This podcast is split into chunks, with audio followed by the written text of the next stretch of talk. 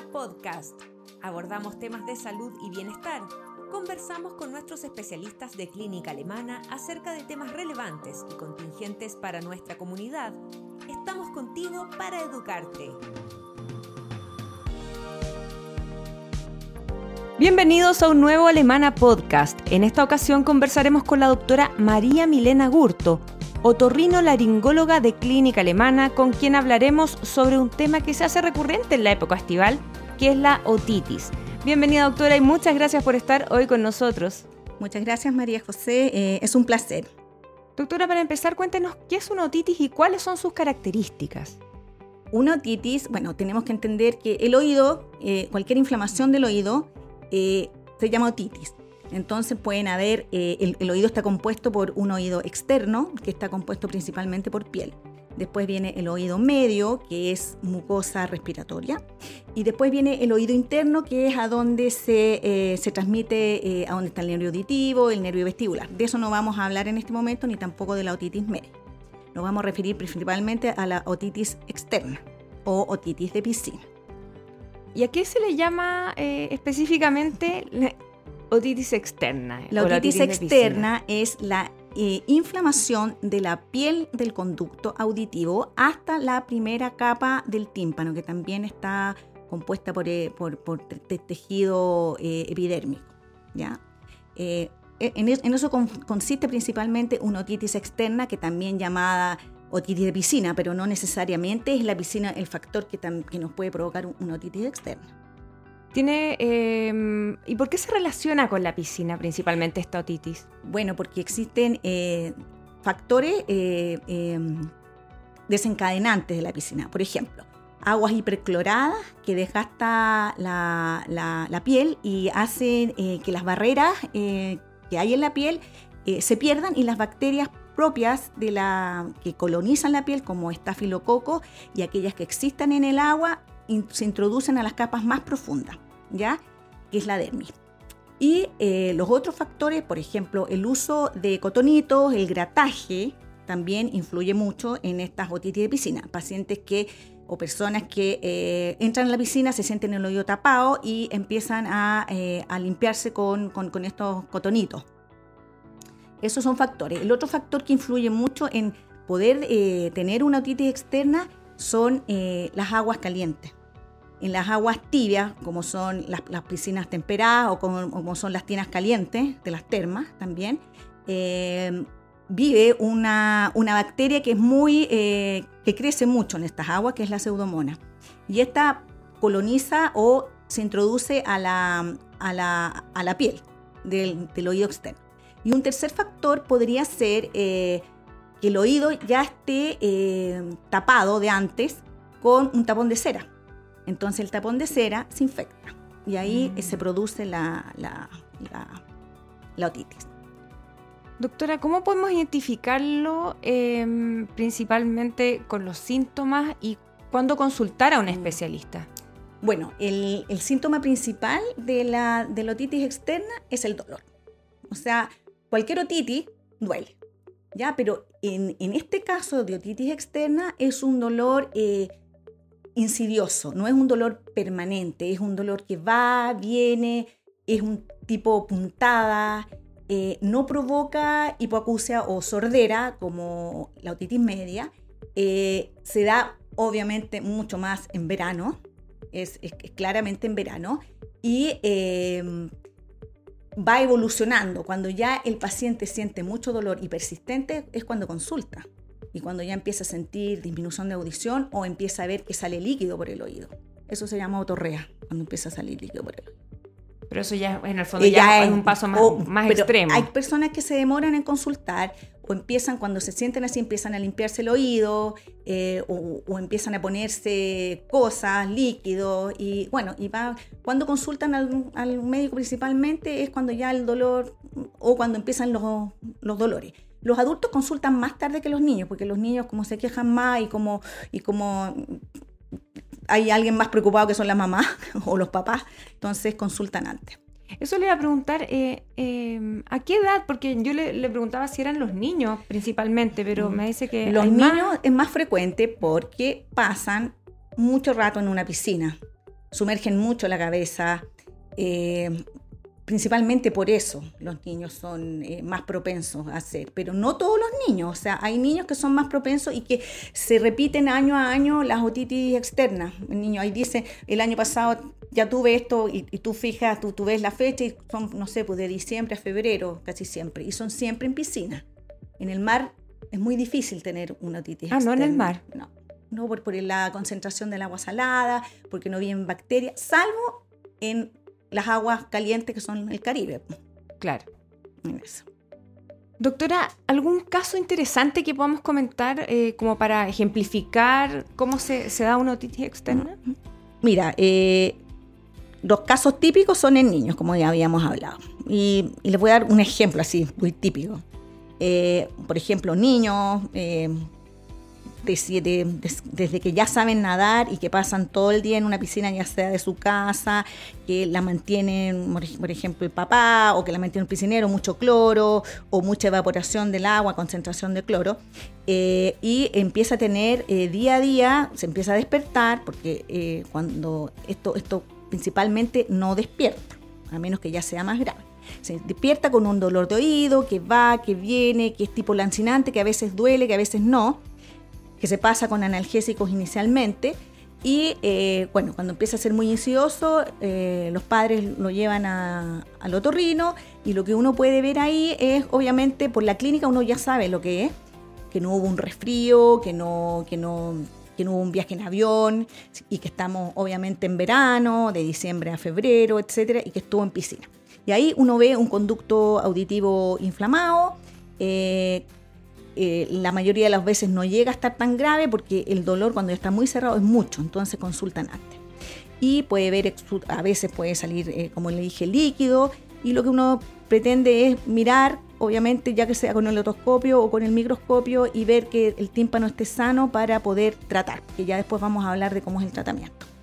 Casos más complicados se ven en adultos que tienen factores de riesgo como son la diabetes, ¿ya? Eh, aquellos pacientes son, se pueden considerar inmunocomprometidos o inmunosuprimidos y por lo tanto sus barreras locales están más, más, bajas y por ejemplo acuden eh, a una terma o a una tina caliente y, están mucho, mucho tiempo ahí y después como se sienten que le entró agua, se, limpian con cotón y ahí empieza rápidamente a veces la, la infección. Y esa infección que les da a los adultos con esta patología es muy rápida. Bueno, y esta es más que en obviamente, ¿ah? más que en niño. Sí, más que en niño y lo que provoca son es un cuadro más grave. O sea, es un cuadro más grave porque las bacterias son a veces distintas, pueden haber hongos. Eh, de, los, de, los pacientes que a mí me tocó tener eh, hospitalizado alguna vez, eran todos pacientes con factores de riesgo como la, como la diabetes o como inmunosupresión. Y, esos son tratamientos, cuando es muy grave, ya son tratamientos intravenosos, ya, ya, no, ya no es el antibiótico oral ni la gotita, y hay que tomar cultivos, etc. Esos serían como los casos como uno bien, bien simple y otro un poquito más grave. Y los otros casos son, por ejemplo, adultos que siempre hacen, siempre hacen otitis externa porque tienen dermatitis, o los niños que también tienen dermatitis. Entonces, después vamos a hablar de cómo prevenir eso. Doctora, em, ¿en niños más pequeños se puede dar este tipo de otitis? Es raro. ¿Cómo también identificarlo? Porque un niño más pequeño. Una otitis externa es muy raro en un niño pequeño porque no, no anda en la piscina, no, no sumerge la cabeza bajo el agua, a menos que, se, que esté aprendiendo, pero es muy raro.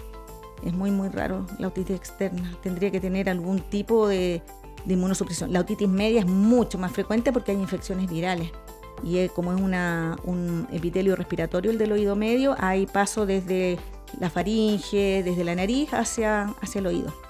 Y ahí sería otro tipo de Es otro tipo de otitis. Igual que el, estar expuesto a vientos helados, por ejemplo. No, eso viento helado es otra cosa. Ah, ya. el viento helado y cuando te duelen los oídos es porque hay una retracción timpánica o el paciente está con bruxa o apretadiente y frente al viento helado se contrae la musculatura de la, de la cara. Doctora, además de lo que eh, ya nos ha comentado, ¿hay otra forma de poder eh, tener otitis externa que no sea precisamente la piscina o estarse limpiando mucho los oídos? Bueno, en esta, en esta, eh, en estos años que hemos tenido la pandemia, me ha tocado ver casos y no pocos en pacientes que usan audífonos intracanal, o sea, no el audífono para no escuchar, sino que este audífono que se ocupan para el teletrabajo y sobre todo los que van introducidos dentro del conducto. ¿ya? Eh, es por estar todo el día con el, con el conducto tapado, con esto, y entonces se genera eh, humedad, se genera eh, que no ventile el oído, el oído en una otitis externa siempre tiene que estar ventilado. Eso de ponerse el algodoncito para que no duela, eso no es de la otitis externa, no, sirve. Entonces me ha tocado ver pacientes que les ha costado bastante salir de, estas infecciones y lo que se recomienda en este caso es usar los audífonos tipo cintillo. ¿ya? Bueno, y aparte de eso hay una cosita extra, que normalmente el audífono intracanal no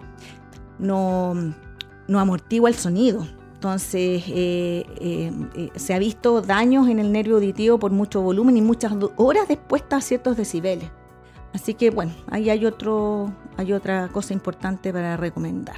Interesante para en el fondo tener precaución. Sí, porque está, claro, estas otitis del audífono se dieron principalmente en invierno. Y uno decía, pero ¿cómo invierno? Entonces uno ya empezó a preguntar, andas mucho rato con tu audífono, sí, y no se lo sacan en todo el día.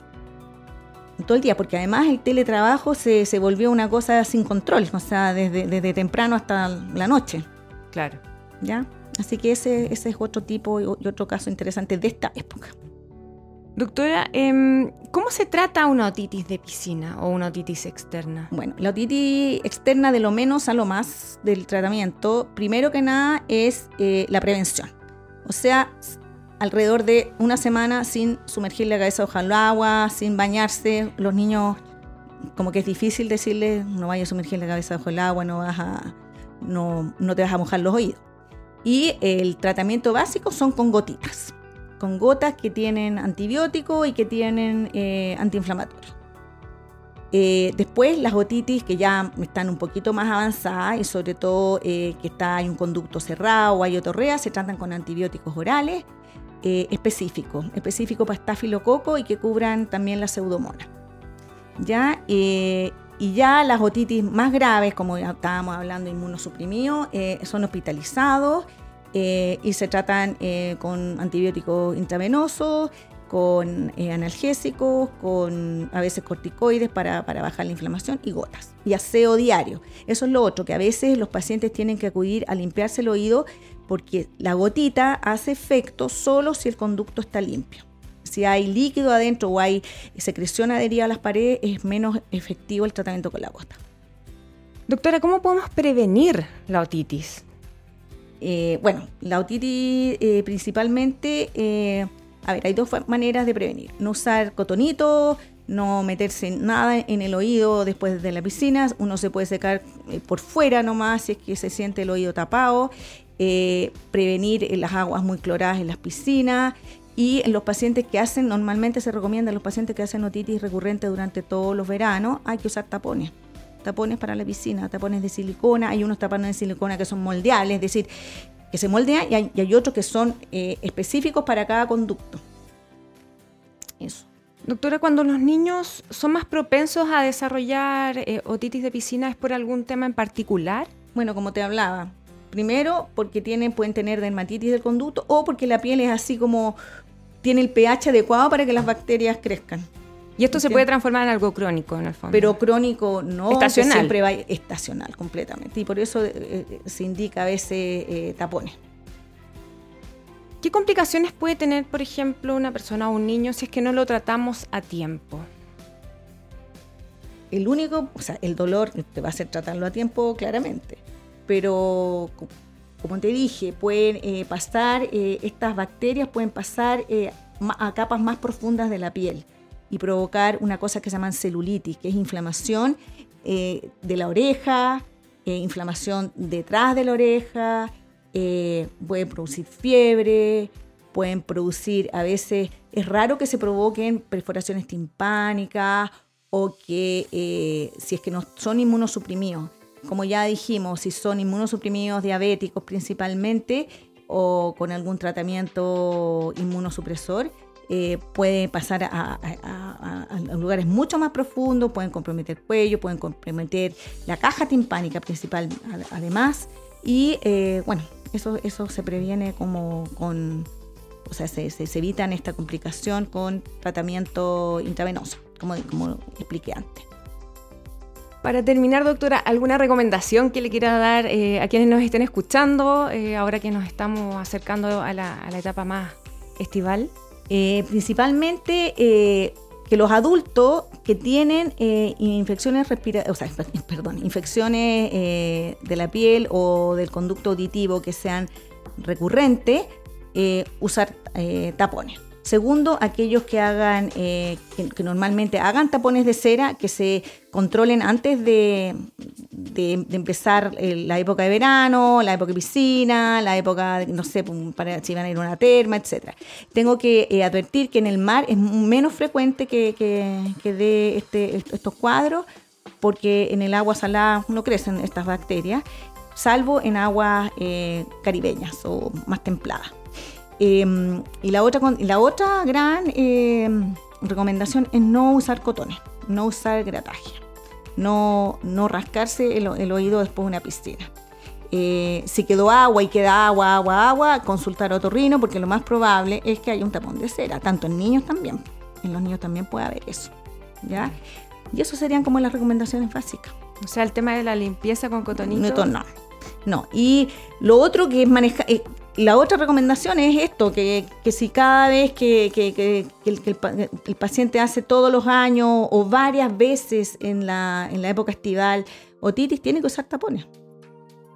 Porque eso obviamente le va a impedir bañarse durante una semana y es, es bastante fomeso para los niños. Doctora, muchas gracias por acompañarnos y conversar este tema tan interesante, eh, sobre todo en esta época. Muchas gracias, María José. Un gusto haber estado aquí para responder preguntas sobre este tema. Nosotros nos despedimos y nos encontramos en un nuevo Alemana Podcast. Síguenos en nuestras redes sociales y visita nuestro sitio web alemana.cl. Nos vemos en otro Alemana Podcast. Clínica Alemana si es tu salud, es la alemana.